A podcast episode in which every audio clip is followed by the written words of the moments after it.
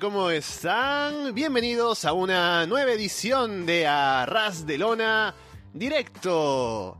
Es sábado 19 de agosto de 2017. Estamos Alessandro, Leonardo y Capu listos para comentar la actualidad del mundo del wrestling. Y estamos ya en el fin de semana de SummerSlam, que no tiene solamente SummerSlam, sino también el evento de esta noche de NXT.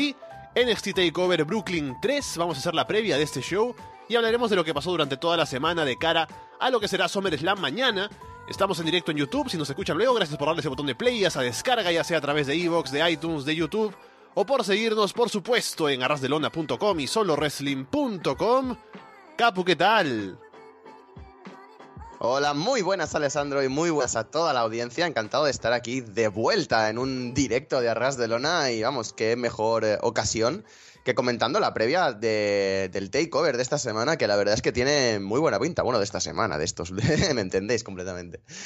Y no sé, con ganas de repasar todo lo ocurrido esta semana, que han pasado cosillas muy interesantes, con ganas de hablar de lo que espero de takeover y con ganas de comentar un par de cosillas más que tenemos por ahí en el aire. Estamos ahora más temprano que de costumbre, porque como tenemos el takeover por la noche, se hace un poco pegado a, si, si hiciéramos el programa a la hora de siempre estaríamos muy pegados al takeover, así que por esta semana es así. Y ya les aviso que la próxima semana será igual, a esta hora, a las 10 de la mañana en Perú, 3 de la tarde, 4 de la tarde en España. ¿4? ¿3? ¿Qué hora es allá, Capu? Eh, ahora mismo son las 5 de la tarde. Ah, ves que estoy súper perdido. 5 de la tarde en España. Porque la próxima semana será igual, digo, porque es McGregor contra Mayweather por la noche y tengo amigos que ya me dicen para venir a mi casa a verlo y es, es increíble. Normalmente yo soy quien propone que haya reuniones de esta manera, pero por este combate que es tan mediático, son ellos quienes me han propuesto a mí. Así que por eso también tendremos la próxima semana este horario de más temprano. Y les recordamos que estamos en directo, así que pueden llamarnos, estamos en Skype, busquen el usuario Arras de Lona, todo junto, entran ahí, dejan un mensaje y pueden entrar a conversar con nosotros sobre lo que ustedes quieran ahora en este fin de semana de SummerSlam. También les recordamos que contamos con el auspicio de AliExpress, la tienda online. Pueden ir a aliexpress.com, ver si algo les llama la atención y si van a comprar algo en AliExpress, que hay envíos gratuitos o muy baratos a todo el mundo, pueden entrar a través de el link que tenemos en arrasdelona.com y así les hacen saber que llegan con nuestra recomendación. Hablemos entonces, Capu, de NXT TakeOver Brooklyn 3. Un evento interesante, veo aquí la cartelera. Hay combates que llaman la atención.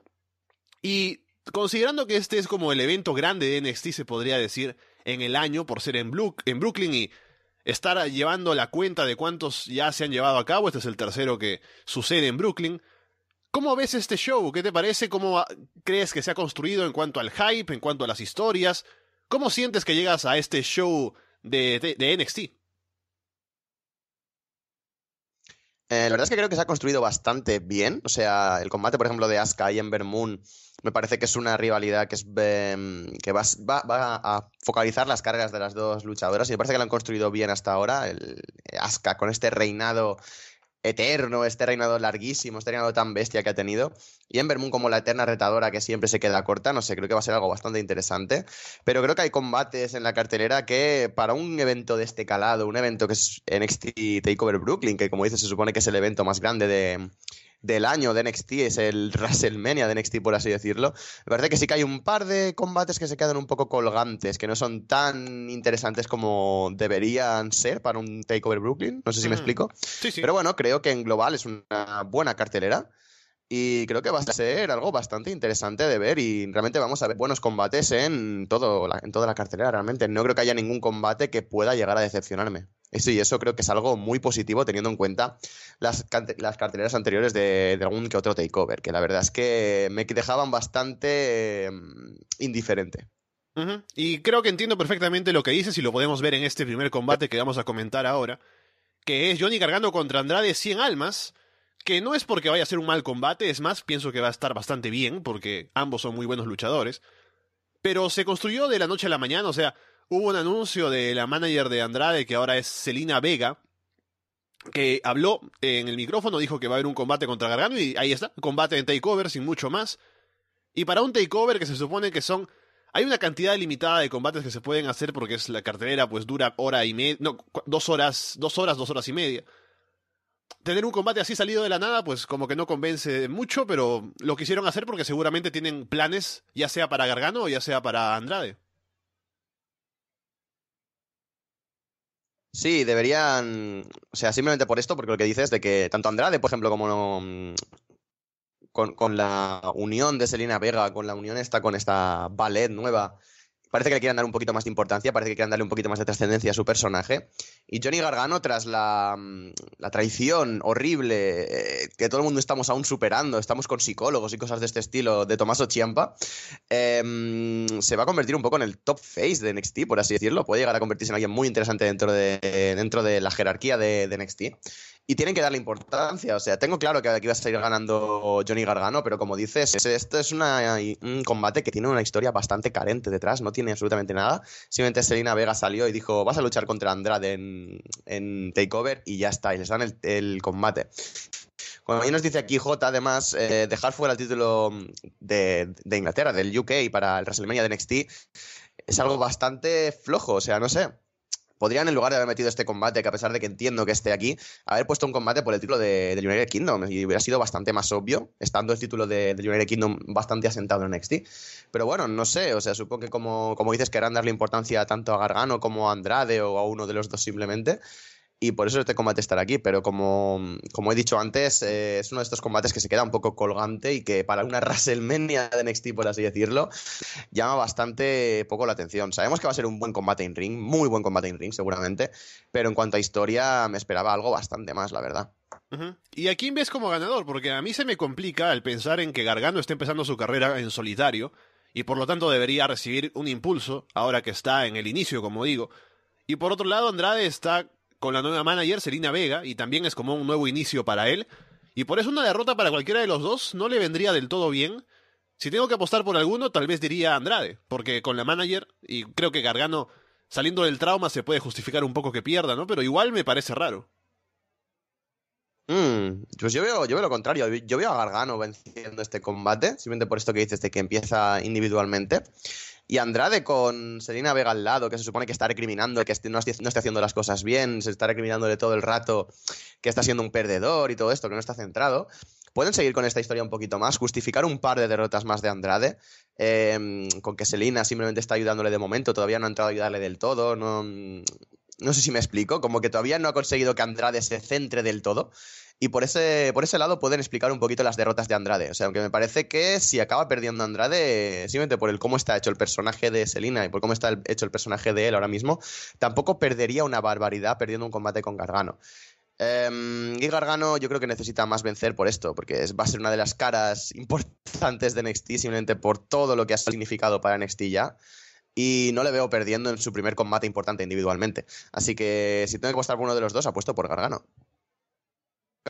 Luego tenemos el combate entre Alistair Black y Hideo Itami. También salido no tanto de la nada, o sea, hubo un careo entre ellos, hubo un golpe que le dio Alistair Black en un show de NXT, luego Hideo fue a buscarlo, pero poco más. Y también creo que va a ser un buen combate, y creo que va a ganar Alistair Black porque está con todo el impulso que le están dando, pero no mucho más que hablar en cuanto a historia. Sí, en cuanto a historias más o menos lo mismo. Eh, tuvieron un par de careos anteriormente, como dices, y poquita cosa más. Hideo también está en este periodo de reconstrucción también. Parece que es todo el roster de NXT está en un periodo de reconstrucción más o menos. Y está en una posición en la que o despega del todo o parece que eso se va a acabar estancando. No sé, tampoco quiero, quiero ser aquí agorero, no quiero estar mirando el futuro de nadie. Pero creo que Hideo Itami no va a tener un calado excesivamente grande en WWE ya, por desgracia, le han lastrado mucho las lesiones y no le veo a la directiva apostando excesivísimamente con él. Y en cambio a Leicester Black yo veo que tiene un futuro esplendoroso por delante, tanto en NXT como en el main roster de, WWE. Y le veo saliendo de este combate victorioso, la verdad. No sé. Eh, Itami me fastidia mucho que ya no que todos estos años que ha estado en WWE, por desgracia, no haya podido demostrar todo de lo, que es capaz, pero es que no le veo mayor eh, calado ni le, veo que le vayan a dar más importancia. Ojalá me equivoque. Pero veo saliendo de este combate a Andrade 100 Almas. uy, Andrade 100 Almas. A Leicester Black, perdón, como, como vencedor. Andrade 100 Almas ganando un combate que no es suyo, por supuesto. y habrá que ver qué, qué pasa en el futuro de, de Aleister Black. Pero no sé, es como dices, este combate tampoco tiene muchísima historia, tampoco tiene muchísimo de esto. Sabemos que va a ser un buen combate, sabemos que en in-ring va a ser un gran combate, pero poquita cosa más. Y es eh, esto el principal problema que tengo con el evento. Luego tenemos el combate por el título de parejas de NXT. Los Outdoors of Pain contra Sanity, que en este caso son Alexander Wolf y Killian Dane. Y lo curioso de esto es que según se ha visto en los enfrentamientos que han tenido, los encuentros en televisión, en NXT, creo que los Outdoors están perfilándose como los babyfaces para este combate. No sé cómo vayan a ser recibidos ambos equipos, porque si estuviera Eric Young tal vez en el ring, estaría más seguro de que van a aplaudir a Sanity. Pero como no, y están Killian Dane y Alexander Wolf, no sé cómo vaya a recibir el público este combate, porque son dos equipos heels y ninguno de ellos tiene como un luchador que esté tan over con el público de por sí. Así que es un combate raro, creo, de, cara a, ver cómo lo recibe la gente.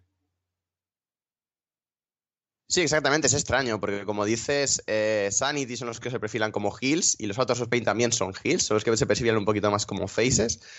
Va a ser extraño. En NXT siempre pasa esto, de que un campeón heel, em, porque pasó, por ejemplo, con, yo qué sé, con Kevin Owens, obviamente, con Bo Dallas en cierta forma también como campeón.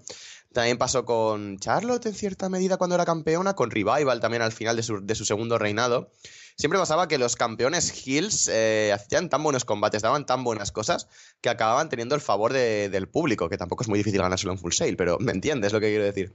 Eh, y creo que em, los directivos de NXT han visto a los otros of Pain, que ya llevan mucho tiempo de reinado realmente. Eh, los han visto que puede que estén en esta posición de que el público empiece a apoyarles más que odiarles y han probado con meter a Sanity entre medias para ver si consiguen reconvertirlos entre comillas en faces. O es la sensación que me da al respecto de este combate. Pero no sé qué esperar realmente. O sea, mm, el sentido de que sí, al final es un heal contra heal estricto y todo esto son cosas de mi cabeza simplemente. Em, va a ser bastante interesante ver el brawl que se puede montar entre estas dos parejas, porque son bastante parecidas, entre comillas. Killian Dane y los Autos of Pain es que puede ser algo ahí bastante bestia. Alexander Wolf, bueno, está por ahí. Así que va a ser bastante interesante ver el, la dinámica de este combate, el cómo se van a enfrentar los unos contra los otros. Y habrá que ver si al final sí que es verdad que los Autos of Pain intentan virarles un poquito más a Face o que hagan más de Face en esta rivalidad. ¿Y qué pasa exactamente? No sé, yo creo que va a ser un combate bastante interesante y es uno de, las de los combates de los que espero más, simplemente porque no sé qué esperar de ellos. Así que tengo bastantes ganas de verlos. Si tengo que apostar, apostaría por una victoria de los Autos of Pain, todavía tienen que retener el título un poquito más. Y a Sanity no los veo todavía ganando campeonatos. Más que nada porque la pareja es, entre comillas, reciente. Tampoco han luchado excesivísimamente juntos. Así que habrá que ver eh, qué sale de este combate y habrá que ver qué sale, mm, qué sale después de esto. A ver cuál es el futuro de Sanity después de esto. Y hay que ver cómo se mueve la división de parejas porque luego de Sanity están eh, Heavy Machinery, pero ya perdieron contra los Outdoors of Pain. Está ahora los Street Profits, que están empezando a destacar un poco, pero no mucho más. Así que habrá que ver que se mueve un poco esa división. Y la única forma en la que veo perder a los Outdoors of Pain es si ya hay planes de subirlos al roster principal, lo cual no creo que sea el caso, o no debería serlo, creo todavía. Pero veremos cómo les va en este combate. Todo dependerá de esto si después del Summer Slam al final se acaba confirmando que se hace otro shake-up. Supongo que mm, también habían, se, había hablado, había, leído rumores de que habría una cláusula, entre comillas, para intentar subir a gente de NXT en este shake-up. O sea que podrían coger realmente a quien quieran. Y no sé, sería interesante ver si retienen o no retienen. Em, como dices, em, los planes de subirles son próximos y podrían acabar llegando al main roster después del, de este shake-up después de SummerSlam, este posible shake-up. Así que no sé, será interesante ver qué pasa con el futuro de los Autos of Pain y la división por parejas de NXT. Pero como dices, hay bastantes pocas parejas para que sea una división excesivamente fuerte. Luego, por el título femenino de NXT, Asuka defiende ante Ember Moon. El reinado larguísimo de Asuka podría llegar a su fin finalmente porque estamos ante una retadora que ha llegado con más hype que el acostumbrado para otras retadoras de Asuka. Y me puedo creer que puede ganar Ember Moon y así Asuka estaría libre para subir al roster principal si es que la quieren ya ahí. Deberían subirla ya al roster principal. Lleva mucho tiempo en NXT con la tontería, o sea, que debutó en 2015, si no me falla la memoria, o sea, ha debutado hace bastante tiempo. Y no sé, la verdad es que Asuka me parece que es una luchadora que es súper capaz, que bueno, cuando ha tenido este reinado a pesar de que obviamente... No, 2016, perdón, que lo he mirado ahora. a pesar de que ahora mismo... Em, es que tampoco hay muchísima más división, pero está intentando reconstruirse. Después del Young Classic, seguramente veamos una división de mujeres en NXT bastante más fuerte y con muchísimos más nombres. Eh, me parece que ya lo ha hecho todo en NXT y lo, último que le queda es este gran momento que puede crear el, el que pierda su título. Son 502, 3, 4 días, ya no sé cuántos días lleva de reinado, 505 días de reinado más o menos. Y es muchísimo tiempo y pueden crear una historia maravillosa alrededor de esto. Pueden crear en Ember Moon a una gran campeona. Y yo creo que es el momento ahora en NXT Brooklyn 3, NXT Takeover Brooklyn 3, perdón, en el evento más grande del año de NXT. Yo creo que ahora es el momento para que Asuka pierda el título de forma bestia, de forma épica, y que Ember Moon se convierta en la campeona y en la nueva líder de las mujeres de NXT. Yo creo que es ahora o nunca y Asuka debería subirla al main roster ya porque, no sé, me parece que puede aportar mucho más allá arriba, sobre todo en una división como la de SmackDown, que, que está carente de nombres, está carente de emoción. Y no sé, me parece que podrían hacerlo muy, muy bien. No creo que este invicto suyo eh, no deba perderlo en NXT. Me parece que aporta muchísimo más perdiéndolo en NXT que en el main roster. Y que en el main roster sea un poco una, especie de reinicio en su carrera. O sea, me parece que puede ser muy interesante lo que hagan con Asuka en el main roster. Y yo creo que sí, que ya es el momento de que pierda el título en NXT, acabe su periodo en NXT y la veamos para cosas más grandes en el main roster. Sí, estoy de acuerdo. Eh, creo que es el momento para que pierda el título. Y aquí como pregunta J en el chat, ¿Qué harán con Asuka en el roster principal, no? Eso asusta un poco viendo lo que ha pasado con Bailey, por ejemplo, ¿no? Lo cual es lamentable hasta ahora. pero es cuestión de tener fe un poco, ¿no? Ver cómo hay gente a la que he leído como Nakamura, como Kevin Owens, ¿no? Es todo circunstancial, así que esperemos que le vaya bien, si es que ese es el destino próximo de Asuka, que debería serlo. Y seguramente con la gente que llegará luego del May Young Classic a NXT, tal vez algunos al roster principal, se moverá un poco la división, así que no estará sola en Moon. No, desde luego ahora mismo y también estando sentadas Nikki Cross, también está Ruby Riot por ahí, están las, australianas. Yo creo que mm, la división de mujeres de NXT puede pegar un repunte bastante bestia después del Young Classic y además de habiendo ya talento asentado con todo lo que puede llegar, que puede llegar, yo que sé, Katie Sane, que me parece que ya ha firmado contrato, Mia Jim, toda la gente que hay ahí anunciada ya para el Young Classic. Si contratan a un 50% simplemente de la gente que hay, pueden tener una división, aparte de con mucha gente, muy, muy interesante porque realmente hay nombres muy chulos en el Young Classic. Así que será cuestión de esperar, pero vamos, creo que curiosamente lo que va a hacer eh, mm, renacer la división femenina de NXT va a ser que Asuka se vaya de ella. No, no, estoy no estoy hablando mal de ella ni nada, pero es que es algo creo que es circunstancial y es bastante curioso de pensar. Hablemos ahora del main event. Será el main event, supongo, a menos que sea el main event Autos of Pain contra Sanity. Bobby Roode contra Drew McIntyre por el título de NXT. Un combate que llama la atención, creo yo, solo por el hecho de que luchadores son ambos. Creo que va a ser un buen combate por ese lado. Por otro, Drew McIntyre es un retador bastante creíble, ¿no? O sea, si gana el título yo no, no, estaría sorprendido. Creo que es alguien a quien quieren darle ese impulso y creo que es más. Yo estoy más convencido de que no debería ganar y más bien ir al roster principal y ahí ser campeón mundial de algo porque así de bueno es.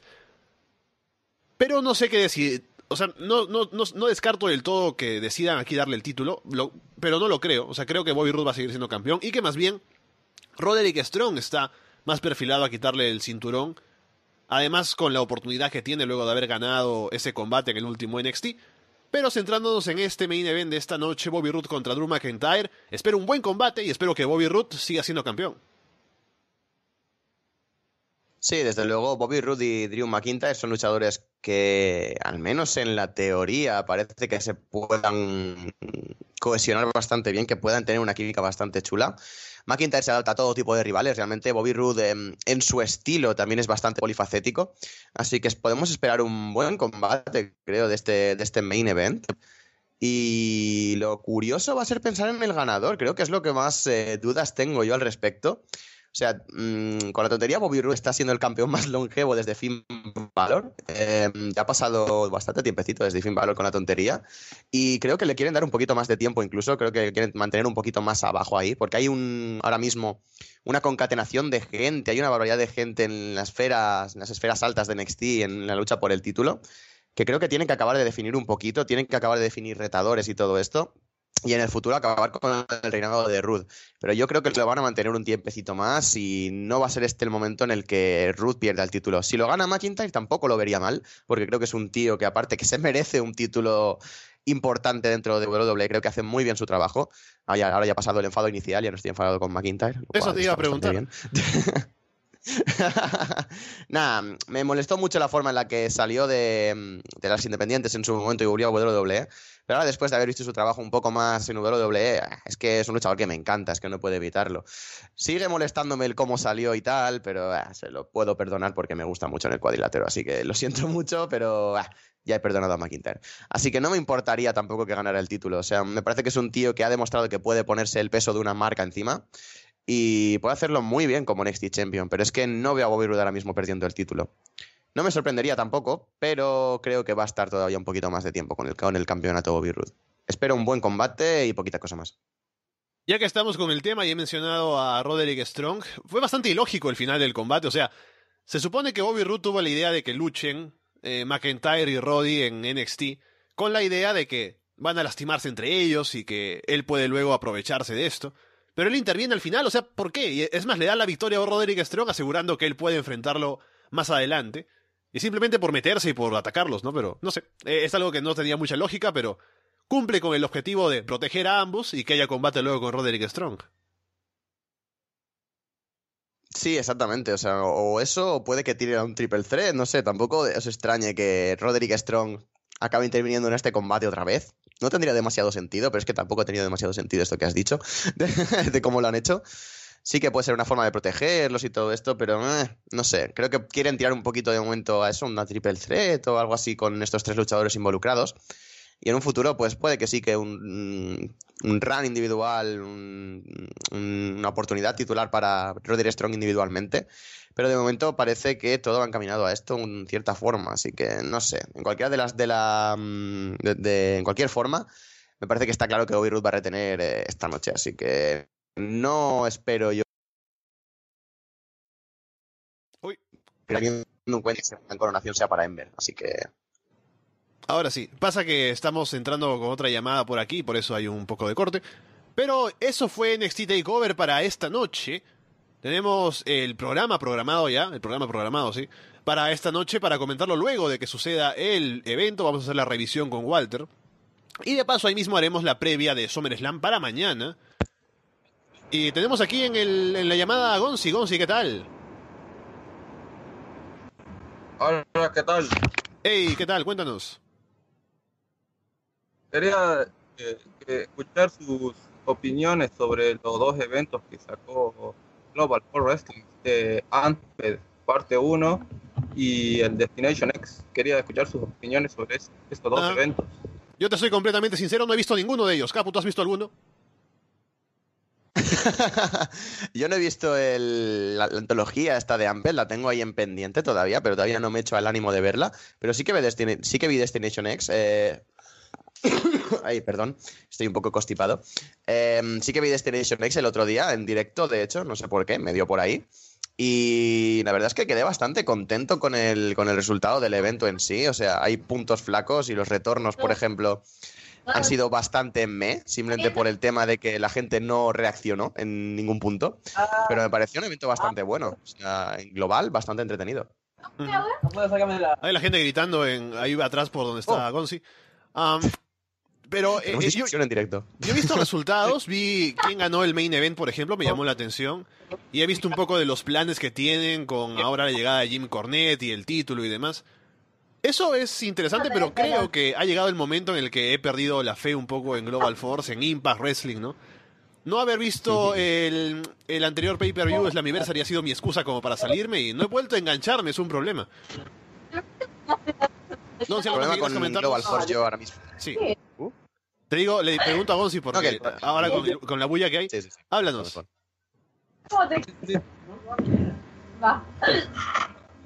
No, no, no, ya me voy a ¿Qué? ¿Qué pasó? Dinos algo. ¿Estás, estás por ahí todavía? Sí, sí, sí. ¿Algo más que quieras comentarnos ahora? Como estaba viendo las versiones de el episodio de G, eh, GeForce Amped, eh, quería preguntarle cuál es el Sanada que a usted le gusta, le, les agrada.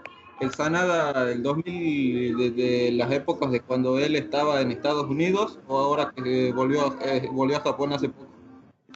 No, definitivamente el de ahora es un luchador que está más maduro, que tiene un lugar en la cartelera que es obviamente mucho mejor que el que tenía cuando estaba en Impact. Y lo tratan mejor todavía incluso y ha tenido grandes combates, así que creo que no hay punto de comparación. Se podría comparar tal vez al Sanada antes de llegar a Impact y que estaba en Japón, en Wrestle One, ahí. También con otro tipo de presentación. Pero creo que el que estuvo en Impact no hizo realmente nada.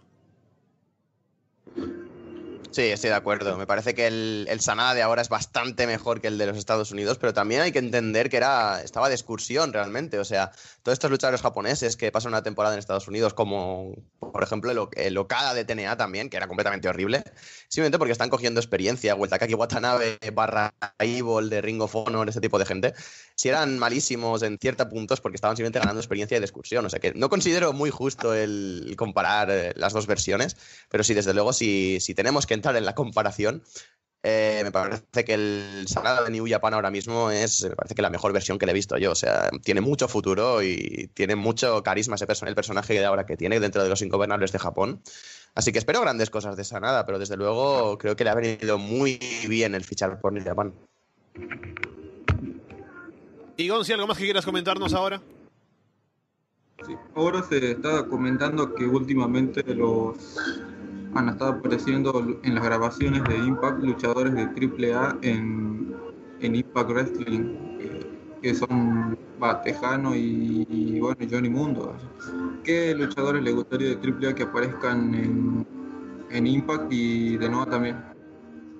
Ah, de triple A. Eh, te corto, Gonzi, vamos a contestar tu pregunta por el, la bulla, pero hablamos luego, cuídate, un saludo. Nos quedamos con tu pregunta. Adiós. No me contesta, ya le colgué. Um, eh, hablemos, Capo, entonces de gente de AAA para Impact y gente de Noah también. Yo de AAA, cuando me hacen esta pregunta, tal vez hace una semana, yo tendría muchos reparos hablando de, ah, pero tal vez por el tema de lucha underground hay alguna traba de por medio. Y eso sería un problema, pero veo que llega, por ejemplo, Johnny Mundo ahora, Johnny Impact va a llegar a, Global Force y digo, bueno, esta traba no está de por medio o habrá algo raro por ahí, pero parece que no es un problema. Así que si me pongo a pensar en gente de AAA, puedo proponer Hijo del Fantasma, puedo pensar en incluso, quién sabe, eh, Drago de nuevo, ¿no? Que fue bien recibido por el público.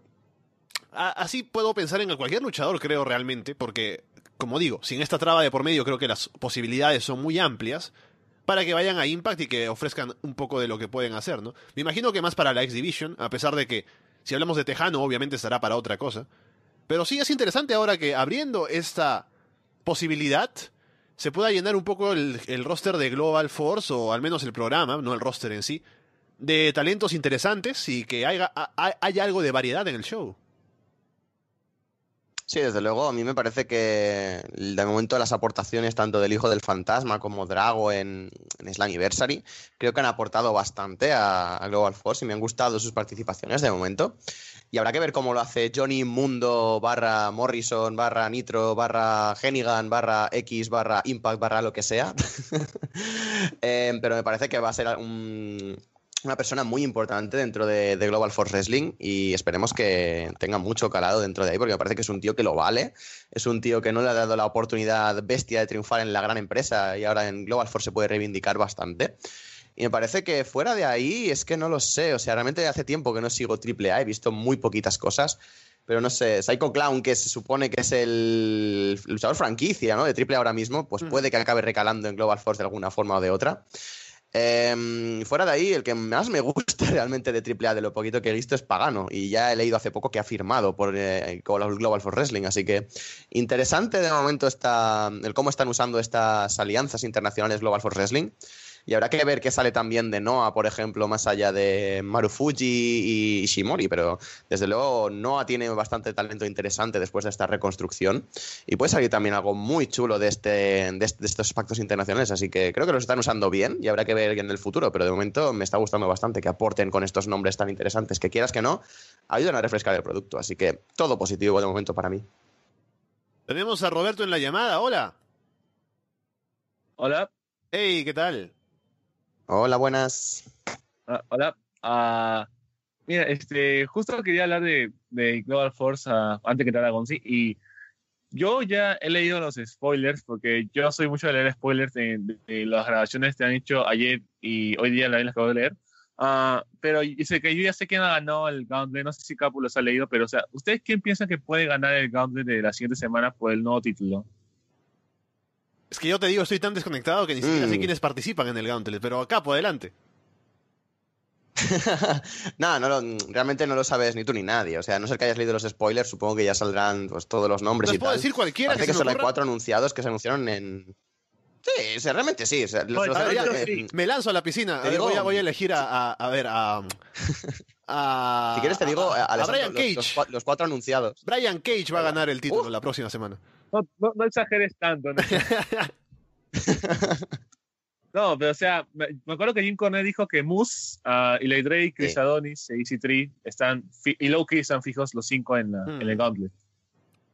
Ujú. La opción segura Ah, eh, y sería decir ser- Easy Tree, ¿no? Porque es alguien a- que siempre está ahí. Pero si me quiero arriesgar con los, con los que has mencionado, yo le, le daría el título a Eli Drake. O sea, ahora está en una posición en la que tal vez sería más conveniente darle el título a alguien más conocido, ¿no? Pero creo que Eli Drake ha hecho un buen trabajo, así que ¿por qué no? Mm, me gusta Sería mucho bueno, la pero- opción de Eli Drake. Ajá, pero Easy Tree eh, es campeón, así que no creo que gane. O sea, es difícil. Ajá, ya es es campeón, cierto. así que. Entonces, no. Ajá. Ah, y otra cosa es, yo la verdad recomiendo que empiecen a reengancharse, podría decir, porque he leído los tappings y yo les digo algo, o sea, los últimos tappings que hicieron fue en agosto, creo, no, en julio, Carlos, me sentí raro, o sea, yo cuando leí las solamente me emociona y me sentí raro con estas últimas que no me, no me, no me daban confianza, pero estas que estoy leyendo me están dando confianza que los shows que van a ir hasta Bound for Glory van a ser interesantes y hasta ya están planeando cosas para el show en Tijuana con The Crash. No quiero decir mucho porque no me, no me gustaría spoiler, pero están planeando cosas para justamente ese show que van a hacer el 2 de noviembre en Tijuana. Sí, por suerte. Por suerte o por desgracia, yo tengo fe ilimitada con Global Force prácticamente. Y de una forma o de otra siempre acabo viendo el producto. O sea que. Creo que pe- peco de tonto en, estas en estos temas y le acabo perdonando cualquier cosa a Global Force, pero eh, yo realmente tengo ganas de ver el producto que tienen ahora mismo. O sea, no sé, ya simplemente la semana que viene por el Gauntlet este, eh, la verdad es que tengo ganas de ver, por ejemplo, al Loki saliendo con el título. Sé que seguramente no pase, pero tengo ganas de ver a Loki saliendo con el título. Y no sé, la verdad es que sí que leyendo spoilers, que todavía no he leído tampoco, pero siempre suelo leerlos, igual me los leo ahora después del programa para ver qué cantidad de barbaridades he dicho al respecto. Eh, parece interesante ver todo el producto tal y como están haciendo ahora mismo en reconstrucción y no sé, puede que en el futuro estemos hablando de una empresa ya un poquito más asentada, pero de momento me parece que va a ser interesante poner los ojos sobre Global Force simplemente por ver cómo se reconstruye exactamente. Ah, eso mismo. Ah, ahora quería comentarles algo de que yo he escuchado su podcast del martes, creo que subieron de Unforgiven. Ajá. Y dos cosas, me, dos cosas me llegaron a la cabeza durante esta semana, ¿no? Porque hablaron justo esto de Kevin White y lo de Eddie Guerrero, justo, eso. Y como esta semana he estado como que jugando juegos antiguos de wrestling, o sea, me he encontrado con Eddie Guerrero, así. Y me puse a pensar una teoría un poco extraña, porque yo recuerdo que en ese año que falleció Eddie Guerrero, había planes de darle el push a Chavo, pero finalmente se decantaron por Rey porque Rey estaba más over. ¿Y qué tal si hubiera mantenido ese personaje chavo de Kevin White? O sea, des- desligándose de Eddie, ¿no? Y diciendo, ah, yo no conozco a este tipo. O sea, quizás jugando un poco con lo real, pero como que desligándose ese personaje y Rey apareciera como el apoyo, no, oye, ¿qué estás haciendo? Tú eres el- su, su sobrino, si no estoy mal, ¿no? Ah, tú eso es familia, o sea, tú es su familia, ¿qué, qué estás haciendo? ¿no? O sea, eso quizás hubiera puesto a Chavo de una manera over y hubieran funcionado menos, en mi opinión, ya que justo entendí ese personaje cuando vi el evento antes de escuchar el podcast. Claro, habría sido mucho hit, obviamente, por que sería súper irrespetuoso y la gente estaría súper enojada con Chavo. Pero también creo que habría entrado un poco al territorio en el que están aprovechando el nombre de Eddie de una manera no positiva, ¿no? Como se criticó luego, el siguiente año, cuando hubo ese feud de Rey Misterio contra Randy Orton, una frase que usaron de que Randy dice, no, Eddie no está en el cielo, está en el infierno y qué sé yo. Y ahí hubo mucha reacción de la gente en el sentido de, eh, es más, con todo el push de, de Rey Misterio ese año siendo campeón y todo, la gente aún seguía diciendo que no le gustaba cómo estaban usando el nombre de Eddie Guerrero de una manera, de- o sea, explotándolo básicamente para poner over a un personaje en televisión. Y creo que con eso de Kevin White, a pesar de que yo me parece una idea interesante y creo que, o sea, habría funcionado sin duda, pero creo que había sido cuestionable para, para muchos fanáticos.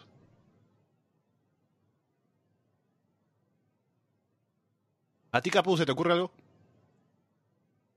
No, simplemente estoy, estoy de acuerdo. O sea, el personaje de, de Kevin White podría haber llegado a funcionar eh, porque realmente Chavo lo llevaba bastante bien. O sea, también me di cuenta al redescubrirlo con eh, Beyond, Beyond Unforgiven también y sí que podría haber llegado a funcionar, podría haber llegado a ese punto en el que la gente realmente lo odiaría muy vasto, pero es lo que tú dices, entraría el conflicto de al utilizar el nombre de Guerrero en vano y todo esto, que al final es lo que acabó pasando con Rey Misterio, en cierta forma con su push y con Chavo también en cierta forma.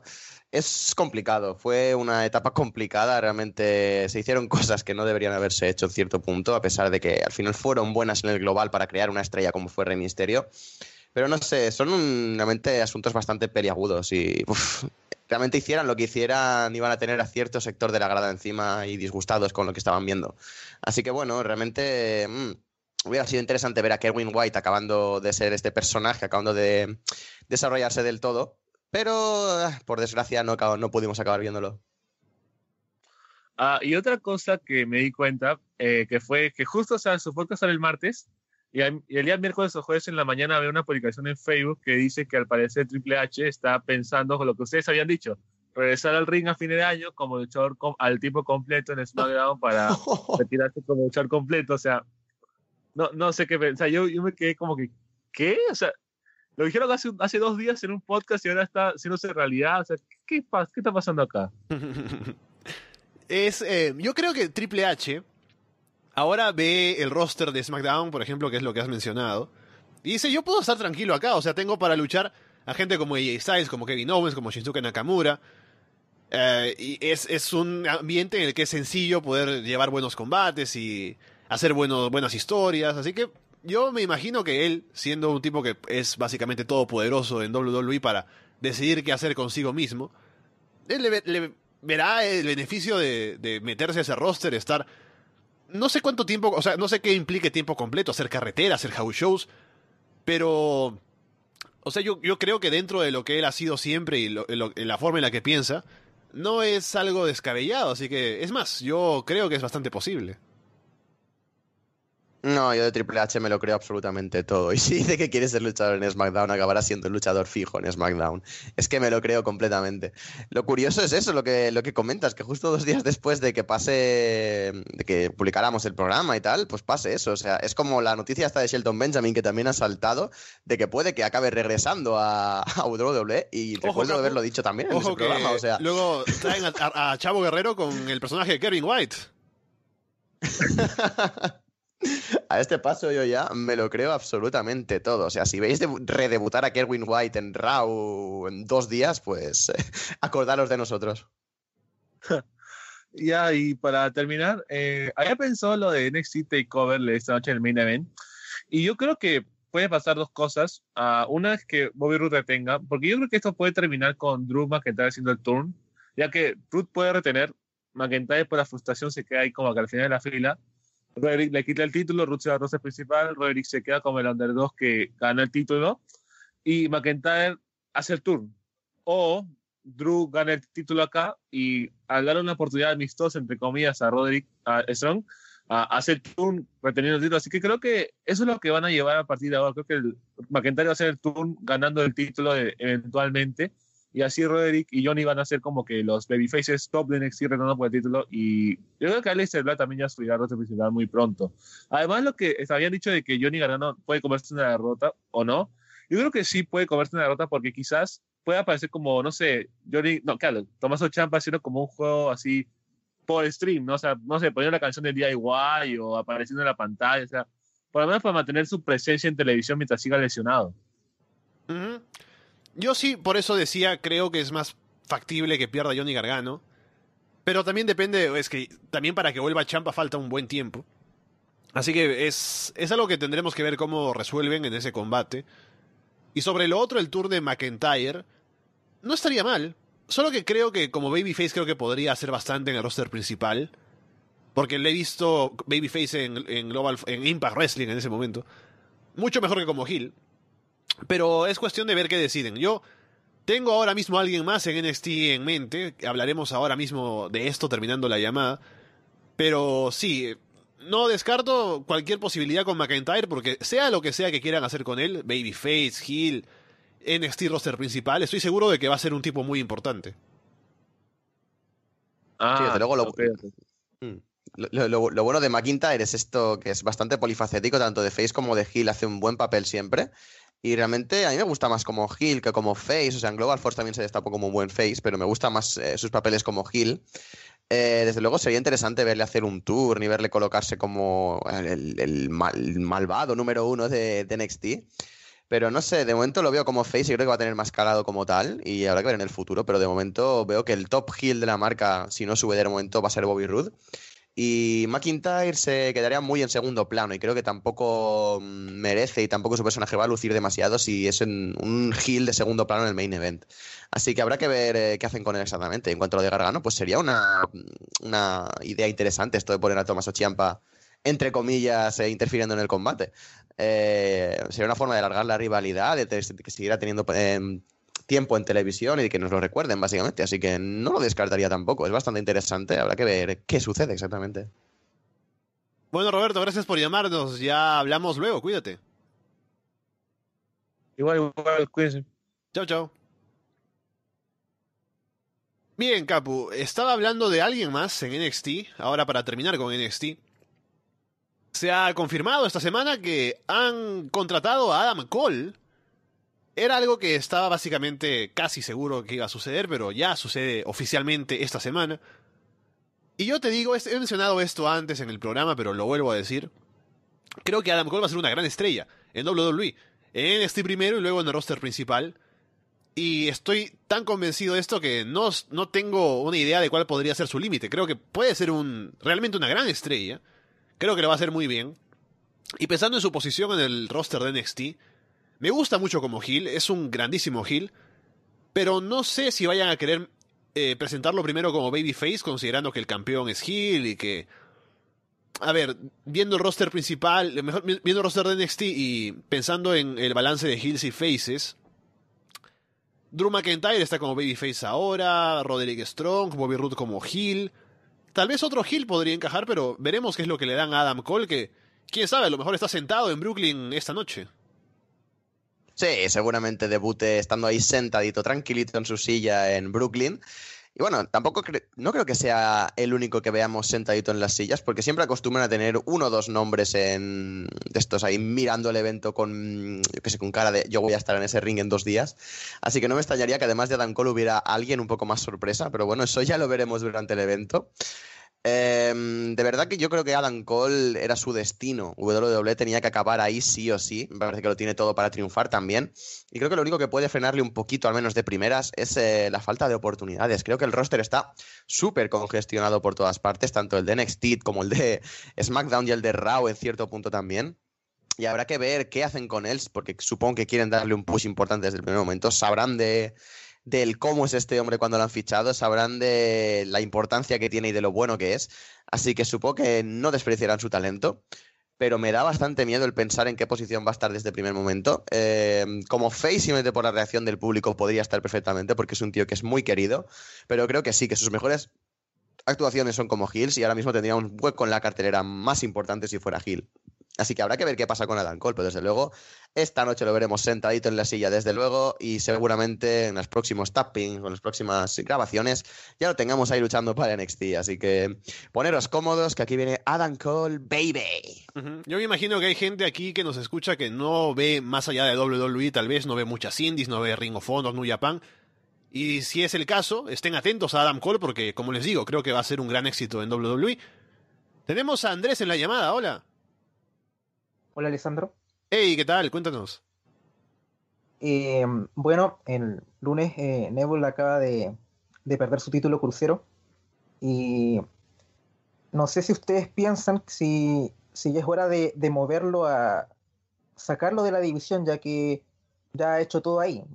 Eh, ¿Ustedes creen que ya Neville es necesario que siga aportando a la división o es momento de, de llevarlo al, al resto del roster a competir por el Intercontinental, por ejemplo? Sí, lo que pasa es que el, el tema de la división Cruiserweight es complicado porque una vez que se supone que eres un Cruiserweight y perteneces ahí, ¿cuál sería el motivo por el que sales de la división, no? El motivo, digamos, lógico sería que tal vez quieres, ganas un poco de peso y dices, no, quiero competir en otras divisiones. Pero si no es el caso, pues, ¿por qué saldrías, no? Neville es cierto que ya, es- ya hizo mucho en la división, o sea, ya no le quedan retadores, básicamente. Y ahora que ha perdido el título, pues, luego de la revancha no habría mucho más que hacer con él y puede aportar mucho en otra posición en el roster. Si quieren hacerlo, eh, perfectamente correcto, porque el tipo puede aportar donde sea. Pero es eso, la posición del roster de, de la división Cruiserweight. Si sacas a Neville de ahí es como, ah, se graduó, ¿no? Ya sabemos que la división Cruiserweight es como ese lugar donde están los que están eh, que, sin planes demasiado importantes. Y una vez que termina Neville ahí, pues puede pasar a algo que realmente es importante. Ese es un poco el problema, pero yo creo que va a ser el caso. Creo que Neville fuera de las historias principales de, la división Cruiserweight tendría que estar haciendo algo. No puede estar ahí eh, desaparecido como Gran Metalik, por ejemplo. Si todavía estuviera Austin Aries en el roster, yo lo vería bastante claro. Option sí, por el título Cruiserweight, para retar por algo y ale, a tomar por saco. O sea, va a ser complicado sacarlo de la Cruiserweight División por esto. O sea, han dado las explicaciones de que es una categoría de peso y toda esta tontería y tal. Pero bueno, realmente si tienen la, la necesidad, si han visto realmente que Neville es un, es un luchador que es completamente válido para el midcard, incluso algo un poquito más alto dentro de, dentro de WWE, eh, les va a interesar sacarlo de la división. Ahora solo habría que valorar si mm, todo el interés que quieren poner a la, división crucero todavía. Si necesitan a Neville dentro como la gran estrella de los cruceros todavía para foguear un poquito a los nuevos talentos, foguear un, un poquito a los talentos de más abajo de la Cruiserweight, no les conviene sacarlo. Si están ya decidiendo si medio quitarla o si no darle tanta importancia, es cuando deberían sacarlo y que retara por cosas más altas, porque el tío realmente con este Turnhill ha demostrado que puede hacer las cosas muy muy bien dentro de WWE. Así que será interesante ver qué pasa, pero yo de momento no lo veo saliendo de la Cruiserweight Division y lo veo más en esa posición de teniendo historias en 205 Live, teniendo historias en Raw contra alguien importante al que quieran poner por el título. No sé, habrá que ver qué es del futuro de Neville, pero yo realmente me gustaría que estuviera fuera de fuera de la división Cruiserweight, pero no le veo saliendo ahora mismo. ¿Algo más que quieras comentarnos ahora, Andrés? Eh, sí, eh, creo que ayer salió una nueva temporada de, de South Power Regional Wrestling. No sé Sí. si, Uf. si han tenido oportunidad de verla. Estábamos hablando de eso ahora antes de empezar el programa. Yo le contaba a Capu que ayer eh, por la tarde entré a YouTube y vi, ah, miren, mis suscripciones salía un nuevo episodio de, de, de South Park Regional Wrestling y ah, mira, finalmente los están sacando. Entré a verlo y tuve que verme los seis seguidos porque me enganché y, y es genial y me reí mucho. Y lo disfruté mucho, es un gran show. Si no lo han visto, está súper recomendado que lo hagan. Son seis episodios de aproximadamente 6-7 minutos cada uno. Y es genial. Y Capu, tú has visto la mitad de la temporada, pero me, me parece que también, por lo que me has dicho, la, la estás disfrutando hasta ahora. Sí, exactamente. O sea, no he tenido tiempo. O sea, había visto que habían subido ya lo de, lo de South para la segunda temporada y tal, pero no había tenido tiempo hasta prácticamente hasta que me he puesto antes de empezar el programa a hacer cosas. Y ha sido en plan, bueno, voy a verlo ahora. Han- han- faltaban como un tiempecito para que empiece el programa. Y he tenido que dejar de verlos en el capítulo 3. Y es como un dolor intestinal gravísimo. O sea, me duele una barbaridad no acabar de ver la temporada. Porque me estaba riendo muchísimo. O sea, es que es buenísimo. Lo divertido también de la temporada es que está enfocada un año antes de la primera, o sea, es súper curioso. Es un poco el regreso al pasado, o sea que está siendo muy divertida, está siendo muy interesante y la verdad es que la estoy disfrutando a niveles muy altos. Espero acabármela prontito y a ver en el, en el futuro a ver si sacan una tercera temporada, pero desde luego esto es algo enorme, o sea, WWE debería aprovecharlo mucho más de lo que, de lo que está haciéndolo. El MVP me parece que aún sigue siendo John Cena, pero también Fandango está haciendo un grandísimo trabajo. Sí. Y todo el mundo, en realidad, Tyler Breeze y René Young y toda la gente hace un gran trabajo. Es genial. Es- esta es también me gustó mucho, creo que de, los, de las Uh, nuevas incorporaciones mm. me, me ha hecho mucho reír. Aunque a mí me parece poco- o, o Daniel Bryan también para mí, con estos mil personajes extraños, o sea, me, me parece genial también. fue como una crítica al mismo SmackDown que está lleno de, de ese tipo de personajes. Eh, Pues puede ser. eh, una última pregunta. Eh, Sí, sí. Más, más como general. Ahora, a mí, a mí me pareció un reinado bastante bueno de Bobby Roode, para mi sorpresa. Y no sé si para ustedes cuál ha sido el mejor campeón de NXT desde toda la, la promoción de los que ha habido, Valor, Owens. Ajá. ¿Cuál les ha parecido como el, el más sólido? Creo que Finn Balor, porque fue campeón bastante tiempo y se plantearon con él, siendo un tipo que ya estaba listo para el roster principal, dijeron que se quede aquí un tiempo y sea la cara de la, de la marca, ¿no? Y tenga varios retadores, varios combates, y creo que con él apostaron fuerte para hacerlo como la cara de NXT un tiempo. Luego Nakamura también fue un buen campeón, pero creo que Finn Balor es el campeón emblemático de NXT. Mm, desde luego Finn Balor sí que es el hombre que alzó un poquito más la marca, es el, el que confiaron en él completamente, se cambió más longevo además, y mm, desde luego sí que es el hombre que, que define un poco el NXT title, por así decirlo, es el tío que ha llevado el título más tiempo, el que ha alzado más la marca y el tío que le ha dado más importancia. Así que si me tendría que quedar con uno debe ser con Finn Balor. Pero quiero hacer una mención aparte al, título, al reinado que tuvo Adrian Neville con el título, Ajá. que me parece que fue genial. O sea, fue de, de los primeros así realmente súper largos. Y me parece que hizo un reinado muy, muy bueno, con retadores, la verdad es que muy chulos. Tenían, por ejemplo, a Tyson Kidd, tuvimos por ahí un tiempo, a Sami Zayn también, que tuvo estos últimos, estos últimos enfrentamientos, esta última rivalidad con Sami Zayn, con la que acabó Zayn ganando el título. Parece que hizo muy buen trabajo eh, Neville con el título y, uff, no sé, me parece que eh, aparte de él, también Bodalas también hizo un gran trabajo, pero bueno, de estos de este NXT más viejecito, como no lo seguía tantísima gente, eh, realmente en- hay gente que ni siquiera sabe que, por ejemplo, Biggie Langston fue campeón de NXT, o sea que eh, estos reinados anteriores también fueron bastante buenos, pero al no tener tanta atención mediática se quedan un poquito más en el, en el limbo y me parece que también merecen ser reconocidos, porque gran parte de NXT, si no fuera por estos reinados de Neville, de Dallas, de Rollins incluso, pues no sería la NXT que estamos viendo ahora. ¿Tú con quién te quedas, Andrés? Pienso que, que el reinado de Valor es el más importante, pero tengo, le tengo cariño al, al reinado breve pero intenso de Kevin Owens. Eh, el tipo básicamente tenía feudos con todo. eh, tenía feudo con, me acuerdo, con eh, Riley, con. Tuvo como cuatro feudos con Cena, eh, Valor, Riley. Eh, Sí, también justo cuando debutó, apareció en el roster principal, mostró el, el título en, eh, por, los programas de Raw y SmackDown. Eh, me parece que, que, en el poco tiempo que lo tuvo lo, lo hizo brillar bastante. Eh, en parte sentí un poco de lástima porque Valor, a pesar del- de, ser un reinado importante y largo, me parece que, que sus defensas no básicamente fueron con Samoa Joe y no, y no fueron combates particularmente remarcables. Y Valor tampoco es alguien que brille mucho en el, en el micrófono. Entonces, a pesar de ser un, un reinado eh, muy importante y capital, me, me- me dejó a gusto a poco, la verdad. Sí, lo veo, lo veo. Bueno, Andrés, gracias por llamarnos. Estaremos hablando luego. Cuídate. Igualmente, adiós. Chao, chao. Te preguntan aquí en el chat, Capu, ¿quién es ese tal Lanston, no? es uno- un señor que lleva Antonio de primer nombre también. Se llama Antonio Langston, o sea. Ha sido un episodio de Raw, el del pasado lunes, un poco raro, porque ya hemos hablado de Neville contra Tosawa. Tosawa gana el título. Combate que originalmente estaba planeado para SummerSlam y aún está en cartelera. Se adelantó para este Raw y ganó el título Tosawa, o sea, lo que podría haber sido un cambio de título más importante en el pay-per-view. Pero bueno, quisieron hacer eso. Y otro combate que hubo también adelantado de SummerSlam, que también está en la cartelera, pero se hizo uno el lunes, fue Finn Balor contra Bray Wyatt. Un combate que creo que no estuvo a la altura de las expectativas de lo que puede ser un, un Finn Balor contra Bray Wyatt. Y que tuvo eh, esto de, del final, ¿no? El ataque de Bray y el hecho de que Balor estuviera sangrando y eso. Era como la, digamos, la promoción o el hype para la aparición del demonio Finn Balor este domingo en SummerSlam y poco más.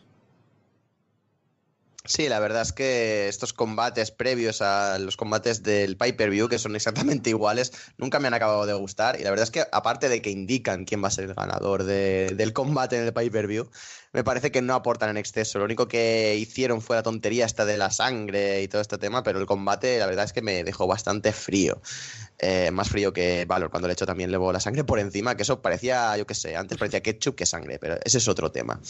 Eh, no sé, la verdad es que no vi absolutamente nada de positivo en este combate. No, y, la- pregunta bastante. es si de no sé cara al combate de mañana Mm. de Bray Wyatt contra Finn Balor, si crees que puede ser mejor, va a estar el demonio ahí, tal vez van a tener otra oportunidad de hacer algo. Uf, Pero con Bray Wyatt y el tema es que. eh, el- lo que ha hecho este año está complicado todo.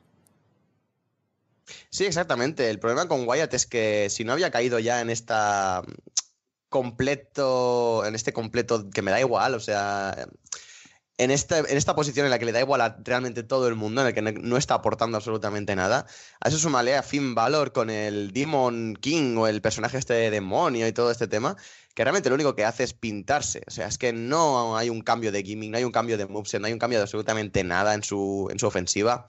Eh, quieren darle importancia, quieren que sea algo positivo, es algo que vende merchandising y tal, es algo impresionante de ver, sí, todo lo que quieras. Pero una vez lo ves una vez, lo ves todas, es que no cambia absolutamente nada, no aporta absolutamente nada.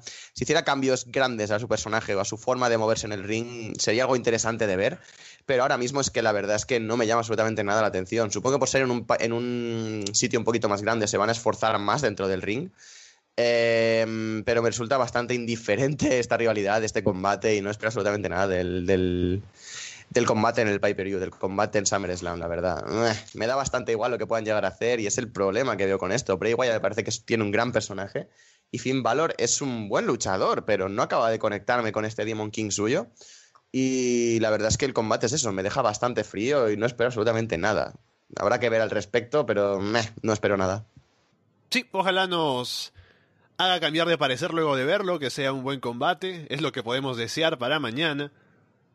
Y más sobre Raw, ¿qué más pasó este lunes en Raw? Hablemos de algo positivo, porque hemos hablado de lo negativo con esto de Bray Wyatt y demás. Pero finalmente Seth Rollins y Dean Ambrose se juntaron, ¿no? Volvieron a como a amistarse, volver a esa época en la que eran hermanos en The Shield.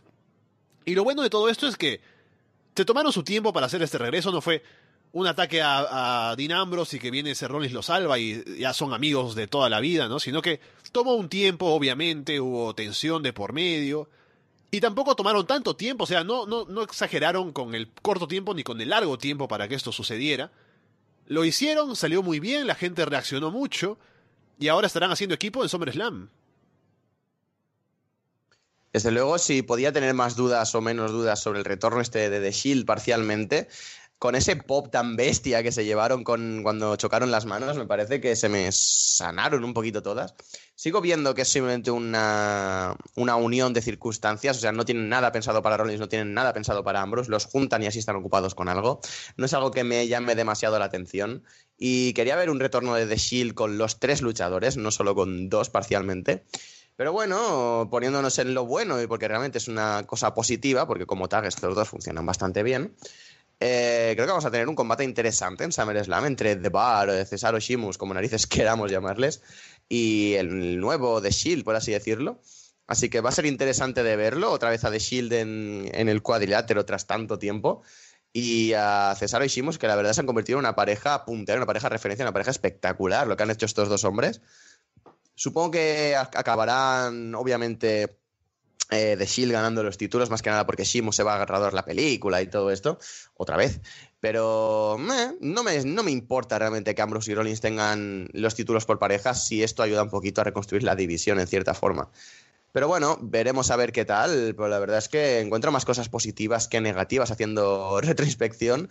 Encuentro más cosas, más cosas positivas que negativas a este retorno de Ambrose y Rollins como, como pareja, la verdad. Hablando de esto, Juan Pablo me escribe por Skype, dice que no puede llamar, pero nos deja una pregunta sobre este tema.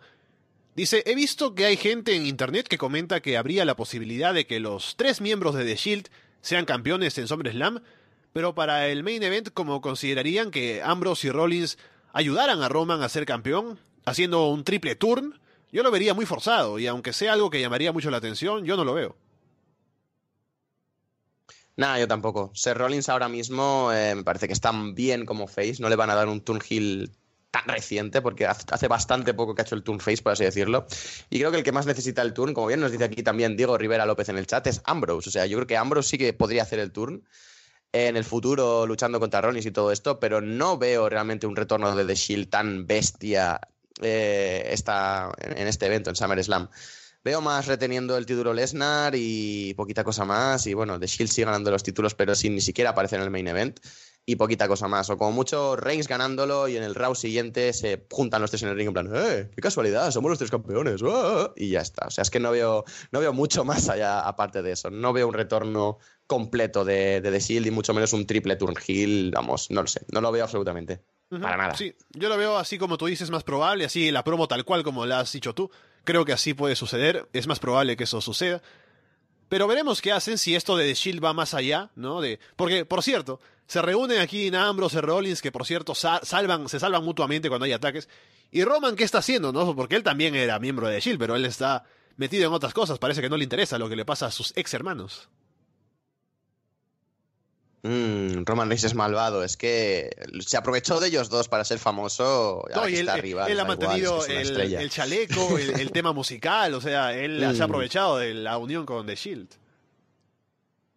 Él es, exactamente eso, es un aprovechado de The Shield y es que le da igual, es que los ha utilizado durante para, para ascender en un momento dado y ya está. Y realmente la unión estaba entre estos dos y punto. Roman Reigns era, vamos, simplemente el señor que estaba ahí y ya está. Roman Reigns le da igual todo el mundo. Sasha Banks venció a Nia Jax para ser retadora al título de Alexa Bliss en SummerSlam. ¿Qué te pareció el combate? Creo que estuvo. Se puede decir lo máximo que podría haber esperado yo de un combate de Sasha Banks contra Nia Jax.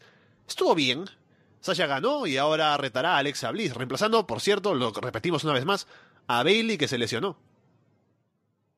Sí, me parece que el combate estuvo bastante bien. Eh, Nia Jax, el tema este de que sea, tenga este personaje, tenga esta presencia física tan bestia, es que ya implica que la otra luchadora tenga que, mm, tenga que buscar una sinergia, tenga que buscar una... mm, Es que no sé explicarlo, una forma de estar en el ring muy concreta, o sea, muy de la mujer que te va a dominar dentro del ring y la mujer que es un poco el underdog. Y me parece bastante interesante esta, est- esta forma de luchar en el ring. Y no sé, Nia Jax hace este papel muy bien y Sasha Banks realmente donde la pongas te cumple. Así que buen combate realmente. Me gusta Nia Jax bastante, me gusta Sasha Banks muchísimo.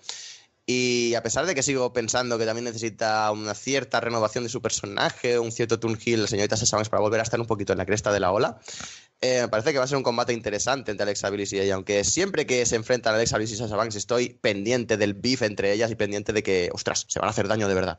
No sé, siempre me da esa sensación completamente siempre. Y habrá que ver, espero que en el pay-per-view no hayan incidencias muy bestias y sea un combate seguro y sea un buen combate. A ver si Alexa Bliss me calla de una, de una vez la boca en el ring, aunque lo sigo dudando. Vamos a ver cómo les va mañana en ese combate. Pasemos a hablar de SmackDown. Ya estamos sobre la hora de programa y finalmente llega el tema que más quería comentar esta semana. Tengo al tipo aquí como imagen del programa. Am, Baron Corbin intentó cobrar el maletín de Money in the Bank esta semana. No solo intentó, cobró el maletín. Luego de atacar en, a- en el main event que era John Cena contra Jinder Mahal. Cobró el maletín, quiso luchar contra Jinder para quitarle el título. Pero hubo una distracción de Cena, Jinder cubre con un roll-up, se lleva la victoria y Baron Corbin pierde el maletín de Money in the Bank. Yo la semana pasada comentaba que este combate de Baron Corbin en SummerSlam contra John Cena era muy importante porque el tipo tiene que mostrar estar a la altura de las circunstancias como para que alguien como John Cena le dé ese voto de confianza y confirme que es un tipo que se merece el push y que está para cosas importantes. Y ni siquiera llegamos al combate de SummerSlam, o sea, con un par de interacciones, eh, con unas promos y con Baron hablando tonterías en Twitter, ha perdido el maletín. Ay, ha sido un momento muy triste. O sea, la verdad es que no me esperaba esto para absolutamente nada. No vi el programa, me levanté mm, y al ver comentarios pues en Twitter, en WhatsApp y cosas de este estilo. Al enterarme de que había perdido el maletín, es que no me lo creía directamente. Pero ¿cómo le han quitado el maletín a Baron Corbin? Es que no tiene ningún tipo de sentido. Viendo las imágenes y tal, Entiendo que es por John Cena, entiendo por el- la rivalidad por él y que va a ser algo importante, un Baron Corbin contra John Cena, le está testeando, es lo que tú dices, está testeándole John Cena, está viendo a ver si puede llegar a ser alguien importante. Y creo que es algo muy positivo para Baron Corbin, a pesar de haber perdido el maletín. Esto va a comportar en un push bastante grande para Baron Corbin. Espero, o sea, eh, espero que no sea un caso Wade Barrett o un caso otros tantos y esto acabe siendo un, mm, un indicador de un push importante para Baron Corbin. Y no sé, tampoco esperaría del todo el que no tenga el maletín, porque está ese detallito estúpido, ese detallito que, me parece que no han remarcado de cada cámaras, de que Jinder Mahal tenía un pie en la cuerda, seguramente fuera un accidente, un pie debajo de la cuerda. Pero pueden tirar por ahí perfectamente para devolverle el maletín. Así que esperaría la semana que viene en SmackDown y a ver cómo sigue esto. Pero de momento, sí, si tenemos que atenernos a lo que, han hemos visto en pantalla y dejar estas tonterías que se me ocurren a mí de vez en cuando, eh, seguramente esto comparta, comporte un push más bestia para Baron Corbin del que le podría haber dado el maletín, o al menos más progresivo. Así que en cualquier caso me alegro. No van a dejar a Baron Corbin de lado, mm, han dado explicaciones en plan de que se enfrentó con un fan, no sé qué narices, y por eso lo van a dejar de lado, pero nah, qué narices. Baron Corbin lo están fogueando muy a fuego lento desde el primer momento y creo que va a seguir siendo así. Así que paciencia con él y a pesar de que me cabré un poquito que haya perdido el maletín, eh, parece que esto va a llevar cosas más positivas para él que otra cosa. Yo no estaría tan seguro. Habrá que ver con el tiempo qué sucede con Baron Hmm. Corbin, pero creo que esto es un síntoma de que le pierden un poco la confianza, o tal vez no es que le pierdan completamente la confianza, pero han decidido frenar un poco con él, porque el maletín es básicamente, dentro de un año vas a ser campeón en algún momento, y eso está puesto ahí como lo implicado en el contrato de Money in the Bank, pero al quitárselo, Dicen, hay que esperar un poco más, tal vez con él. El, en el siguiente año no va a ser campeón. Y a partir de eso, habrá que ver qué sucede con Baron Corbin en los meses que vienen. Mañana nada más, con el combate con John Cena. Primero, ver qué tan bueno es el combate. Y segundo, creo que si Cena le gana a Corbin limpiamente, va a ser como el remate de lo que ha sucedido con el maletín de Money the Bank, como confirmando que sí, ciertamente. Ahora mismo ha perdido un poco la fe en Baron Corbin y se viene ese parón tan brusco en su avance. Si de pronto gana Baron Corbin a John Cena, que lo dudo en este momento, lo dudo bastante, pero si lo hace, ya me callará la boca y, y pensaré que sí. Esto del maletín fue algo que quisieron hacer por otro motivo, pero como lo veo aquí ahora, a un día de SummerSlam, no le veo mucha buena, eh, un buen camino para Baron Corbin en los meses que vienen. Espero ser un poco más optimista en este sentido espero que esto sí que comporte para Baron Corbin una mm, subida más paulatina. O sea, sí que es verdad que igual se apresuraron un poco con darle el maletín y todo esto y puede que sí que se hayan echado atrás. Pero ah, prefiero verlo por el lado positivo y pensar que aún tienen confianza en Baron Corbin, que me parece que está mejorando bastante ha mejorado mucho desde que subió de NXT. Y habrá que ver eh, cómo le va, pero desde luego, como dices, puede que lo decisorio, lo decisivo, lo que, lo que va a ser el, el momento en el que vamos a decir, pues sí, es una cosa o es otra, va a ser su combate con John Cena y se acaba perdiendo limpio contra él. O sea que habrá que estar con un ojo pendiente a lo que pasa en SummerSlam porque puede ser el momento que defina la carrera de Baron Corbin. Algo curioso aquí que nos dice Gonzalo en el chat para tenerlo en cuenta, ¿no? Para las trivias que hay de, por ahí de wrestling. Dice que John Cena ha estado involucrado en, en las tres oportunidades en las que el maletín, el cobro del maletín de Money in the Bank, no ha sido exitoso. La primera vez venció a Sandow, luego le costó el maletín a Baron Corbin, y también él mismo perdió contra CM Punk alguna vez cuando cobró. Mm, debe ser, eh, no sé, no sé si es algo que hayan hecho aposta o es que simplemente ha sido casualidad, pero es que me veo completamente un, bueno, vamos a hacer que el maletín pierda, mete a John Cena que al menos así la gente no se cabrea, ¿sabes? No sé, no sé exactamente cuál es el proceso mental, si no es algo fortuito, pero no sé, es bastante curioso que sea exactamente él el que haya estado involucrado en los tres canjeos fallidos, sí. Veremos cuál es el futuro de Baron Corbin entonces luego de esta derrota, de haber perdido el maletín de Money in the Bank. Lo bueno creo, hablando más allá de Corbin, es que hace que solo tengamos a un personaje ahora con Money in the Bank y que no se repite el tema de hay un heel con el maletín que de pronto lo puede cobrar, que Carmela es por su lado quien lo tiene. Así que por ese lado es positivo para Carmela, pero bueno, veremos si es positivo a largo plazo para Baron Corbin también. Y otra cosa que comentar de SmackDown es Shane McMahon siendo el referee para el combate de AJ Styles contra Kevin Owens por el título de Estados Unidos. Y lo preocupante es el protagonismo que puede llegar a tener en ese show, ¿no? Porque finalmente Shane McMahon, ¿no? En este último programa detuvo una patada de AJ Styles y estuvo ahí metido con ambos y hay como la rivalidad con los dos. Y espero que no se involucre demasiado, ¿no? Porque... Porque no, y veremos qué es lo que pasa mañana en SummerSlam. Es que veo esto acabando en una triple threat, o sea, soy, soy como Theodore Long con los tag team matches, pero yo soy con las triple threats. Veo esto acabando en una triple threat en la que Shane McMahon va a acabar retando por el título intercontinental y me da muchísima pereza, o sea, que hayan involucrado a Shane en cierto punto en esta rivalidad. siempre que involucran a Shane en una rivalidad en SmackDown acaba luchando. Es que, que acaba siendo eso y me da mucha pereza el que esto pueda desembocar a ello. También puede acabar siendo un Kevin Owens contra Shane McMahon, que tampoco lo vería mal del todo, entre comillas. Pero no sé, de, de momento es lo que veo. Veo que va a ser un Shane McMahon también por el título intercontinental. eh, intercontinental. He dicho intercontinental tres veces cuando es Estados Unidos, ¿verdad? Sí. perdón, perdón, Estados Unidos. Eh, y me da muchísima pereza el tener que ver a Shane luchando por un título en 2017. Espero que no desemboque en ello y espero que la mm, importancia que tenga Shane en el combate no sea más allá de la que, que hacer ganar a, a AJ Styles contando rápido para Kevin Owens y desemboque en un feudo con Kevin Owens. Pero no quiero ver a Shane con un título en 2017 y, bueno, en ninguna época realmente. No quiero ver a Shane McMahon con un título, por Dios. Eh, Me parece que no es algo necesario teniendo el roster que se tiene ahora mismo. Me parece que no aportaría absolutamente nada. Así que todo lo que sea evitar eso, mejor, por favor. Se ha dicho por ahí que ya habría firmado contrato Shelton Benjamin para volver a WWE. Sería volver a SmackDown posiblemente. Y con la edad de Shelton, que ya cuántos años tiene, como más de 40, ¿no? Si no me equivoco, no he visto esto, pero por ahí está el dato, seguramente lo veremos ahora. No sé qué tanto puede aportar, o sea, no lo he visto desde que tuvo algunas apariciones en New Japan. Más allá de eso, no he visto mucho de él. El tipo sigue siendo talentoso. Pero viendo a la gente que ha llegado recientemente, gente del pasado a WWE, pienso en Kurt Hawkins, ¿no? Y lo mal que le ha ido. No sé cuál será el rol de Shelton Benjamin de vuelta en WWE. Mm, acabo de mirarlo en Sun Cage Match para variar. Tiene 42 añitos, Shelton Ajá. Benjamin ya, 42 años. Eh, y sí que es verdad, yo también lo he visto en New Japan, en el run este que tuvo con el Suzuki Gun, y también lo he visto en Noah cuando estuvieron em, em, invadiendo, que no me salía la palabra invadiendo, me salía en inglés. Estaban invadiendo Noah el Suzuki Gun. Y sí que es verdad que, em, a pesar de que es otro tipo de luchador, la edad se le nota ya bastante. Y a pesar de que aún puede aportar en WWE, no le veo en unos planes muy grandes ahora mismo. Lo que más ilusión me va a hacer me parece que va a ser volver a escuchar el Ain't No Stopping Me Now y ya está.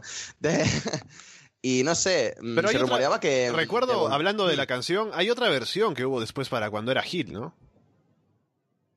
Hmm, me parece que sí, me parece que sí que la sí, sí que hubo una nueva. Sí, me refiero a la, a la Face, sí, sí. Claro. No, la, la Face es la clásica. La yo la también buena. es la que recuerdo yo. Te hablo cuando Yo sé- yo era sé, el, prefiero- el Gold estándar, cuando tenía el cabello teñido de rubio. Sí. Sí, sí, sí, sí, sí, sí. Que era, me parece que su mejor etapa dentro de WWE, al menos la que más me gustó a mí. Parece que lo hacía muy, muy bien y que estaba en este punto de, ah, que vamos para arriba, vamos para arriba y nunca le acabaron de dar el push del todo. Pero bueno. Eh, no sé, me interesaría bastante ver qué hacen con él. Se, se rumoreó eso, que lo querían juntar con Dolph Ziggler, hacer un poco un equipo extraño. También querían juntarlo con Hmm. Swagger, con Swagger ya imposible. Así que si retoman esos planes y dan un poquito de importancia a, a Dolph Ziggler eh, y de paso ayudan a revitalizar un poquito la escena de los tag teams o incluso con un stable dan cierta importancia aparte, creo que tendría una participación bastante interesante en SmackDown. Así que si tiran por ese rumbo, guay. Si van a tirar individualmente, rollo las vueltas de Rob Van Damme últimamente, a mí sinceramente no va a aportar nada y me va a parecer que va a ser más un freno para otros talentos que otra cosa. Así que esperemos que tire por el lado positivo y se venga para aportar y no para frenar a otros. Y habrá que ver qué pasa con Shelton Benjamin, pero no sé. Mm, mm, tengo una discusión interna dentro de mí de que vuelve bien, vuelve mal, no sé. Estoy bastante extrañado con esta vuelta. Aquí la gente en el chat comenta que a lo mejor es un caso como Jinder Mahal, ¿no? Y le dan el título y todo. Yo creo que si Shelton de Oh. pronto no, no revela que tiene familia en una en un país de que, que tiene, quieren entrar en el mercado y es un país que se puede explotar para WWE Network, no creo que vaya a suceder, no le tendría esa fe, pero espero que le vaya bien. Shelton siempre fue uno de mis favoritos. Uno de esos luchadores que siempre apoyas esperando que le den algo y nunca le dan nada. Y ahora, a esta edad que regrese, pues estará bien, a ver cómo le va y a ver, a ver cómo lo utilizan, a ver para qué lo quieren, ¿no? Para qué le ofrecen un contrato. Tenemos luego Lucha Underground esta semana, que fue la semana de, las semifinales de la Cueto Cup. Prince Puma venció a Phoenix con la intervención de Marty DeMott. Pentagón Dark venció a Mil Muertes con ataque previo de Cage. Y la próxima semana es el gran show de la final de la Cueto Cup. No solo esta final de Prince Puma contra Pentagón Dark, que ya de por sí llama la atención, sino también el promocionadísimo combate por el título de lucha underground Johnny Mundo contra Rey Misterio. Y por otro lado, en el brawl final de esta semana, hubo un encuentro entre Mil Muertes y Cage por el tema de que Katrina quiere quitarle ese guante de poder a Cage y que Cage atacó a Mil Muertes y todo lo demás. Así que no sé si ese combate se llevará a cabo la próxima semana, pero también está por ahí. Y creo que Lucha Underground ha entrado en un momento en el que está con la intensidad en todo lo alto, con estos combates importantes, así que llama la atención. Mm, es curioso que tenga tan poca repercusión comparado con las otras dos temporadas, cuando está en un momento bastante bueno. O sea, como, como bien dices, esta final de la Cueto Cup, este Prince Puma contra Pentagon va a ser muy interesante. Y aparte, el Johnny Mundo contra Rey Mysterio por el título, me parece que va a ser un duelo bastante espectacular. O sea, Rey Mysterio en lucha underground ha dado muy buenas actuaciones y Mundo es Johnny Mundo. Podemos esperar un gran combate. Y aparte, el, esto, el, esta rivalidad entre Mir Muertes y Cage, que está siendo bastante interesante, siempre de una forma o de otra consigue mantener relevante a Mil Muertes, que es una cosa que me encanta, a pesar de las derrotas que ha tenido y a pesar de todo lo que le pasa, sigue teniendo esta aura de, de ser eh, completamente supernatural, supernatural que se dice en inglés, es, tan fuera de todo, tan bestia, tan místico, tan todo. Me parece que es súper interesante la forma en la que tratan a Mil Muertes y un duelo con Cage, con el guante de poder y que está en un modo ahora espectacular. Me parece que va a ser muy interesante de ver. No creo que sea la semana, la semana, o sea, la semana que viene, más que nada porque tenemos estos dos combates tan grandes y supongo que les querrán dar tiempo. Eh, pero desde luego, Lucha Underground está en un momento bastante interesante de forma. Y es lo que digo, es una lástima que no tenga este fenómeno fan que tuvo en principio, porque está, están dando un producto bastante interesante últimamente. Habrá que ver la temporada que viene, qué pasa exactamente con tanta salida y todo esto. Habrá que ver cómo consiguen reinventarse. Habrá que ver si hay cierta fe en Lucha Underground. No, sí, también es verdad. Habrá que ver si hay cuarta temporada. Lo doy, lo doy por hecho cuando, bueno, puede ser que se acabe aquí el tema. Pero, en fin, no sé. Parece que Lucha Underground sigue siendo un programa a tener en cuenta semanalmente hablando. No, sí, y con esto que les cuento, para la próxima semana lo que comentamos aquí de esos combates importantes, es un producto que vale la pena ver. El problema es que ha como ha segregado tanto a su público, ha creado un público tan de nicho, que es difícil moverlo de manera más masiva, ¿no? Con lo que hemos comentado hace poco. Hubo un show, el show de Jeremiah Crane contra Taya, el show que también en ese mismo show eh, Marty DeMoss ataca a Phoenix y lo ataca con un tenedor y demás. Hay cosas que no son del gusto para toda la gente. Y eso hace que pues el público decida dejar de ver Lucha Underground y desde ese show, los datos de audiencia han estado en picada. No sé cómo le habrá ido ahora recientemente, tal vez con algo de estos combates importantes, llama un poco más la atención de la gente. Pero aún así creo que ha perdido bastante público. Nos quedamos con lo que hay, que es buen wrestling, así que veremos cómo les va en estos combates y de cara a lo que será Última Lucha 3 y todo eso. Pero sí, Lucha Underground podría haber sido más y no lo es. También está el factor eh, serie de televisión, que yo creo que es algo que a los fans del wrestling eh, nos cuesta más de asimilar en cierta forma.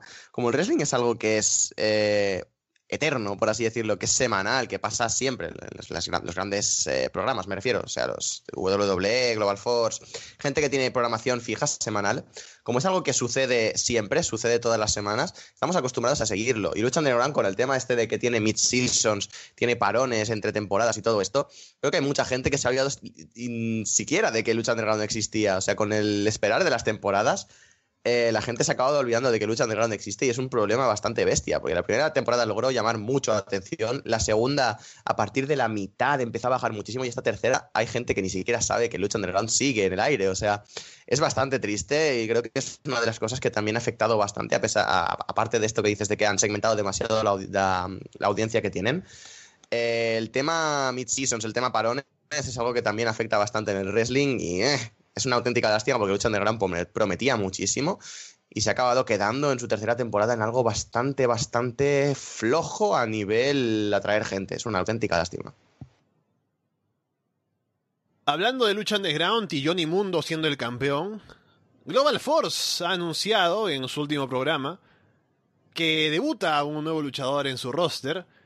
Y la pregunta aquí es, ¿qué te parece el nombre, Capo? Hemos pasado de John Hennigan, Johnny Nitro, John Morrison, Johnny Mundo y ahora Johnny Night, Johnny Impact.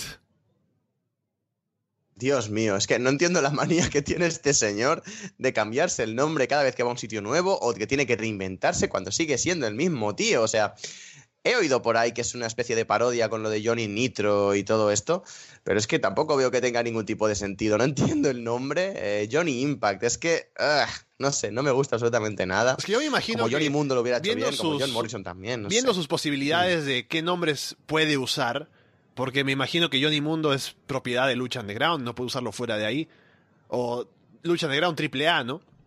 Me imagino. Dice, no puedo usar John Morrison, que es el otro más conocido tal vez, porque es de WWE. Y si uso John Hennigan, es como muy lejos de Johnny Mundo, ¿no? Así que mejor otro nombre, Johnny Impact. Pero podría haber eh, seguido con lo suyo, que era copiar eh, apellidos a estrellas del rock, yo qué sé, Johnny Hendrix o yo qué sé, tiene mil posibilidades, Johnny Cobain, aunque sería un giro bastante inesperado, yo qué sé, podría hacer mil cosas, pero es que Johnny Impact, es que no sé, es que me suena, el proceso este que me has contado suena muy lógico, pero no sé, es que sigo sin entender el porqué de Impact, el por qué exactamente tiene que llamarse Impact, pero bueno. No sé, al final el nombre es algo que mm, tampoco es tan importante en cierta forma, a pesar de que ayuda a marketear un, un luchador y ayuda a marketear cualquier cosa. Mira, acá dice Pero que me parece que no es tan importante. ¿Mm? Dice que si llega a Raw va a ser Johnny Angle, o si va a Ring of Honor puede ser Johnny Honor. Johnny Honor me parece el mejor nombre de la historia. Ojalá llegue a, a, a Ring of Honor, por favor. Johnny se cae en Japón, es que O llega a New Japan es las Johnny Japan. posibilidades son infinitas. Johnny, jo- o Johnny New, o sea. Ay. Johnny, Hablando Johnny, más- nunca cambies. Más de Global Force, Alberto el Patrón fue despojado del título mundial de Global Force. A- a- esto que se suma a su suspensión indefinida.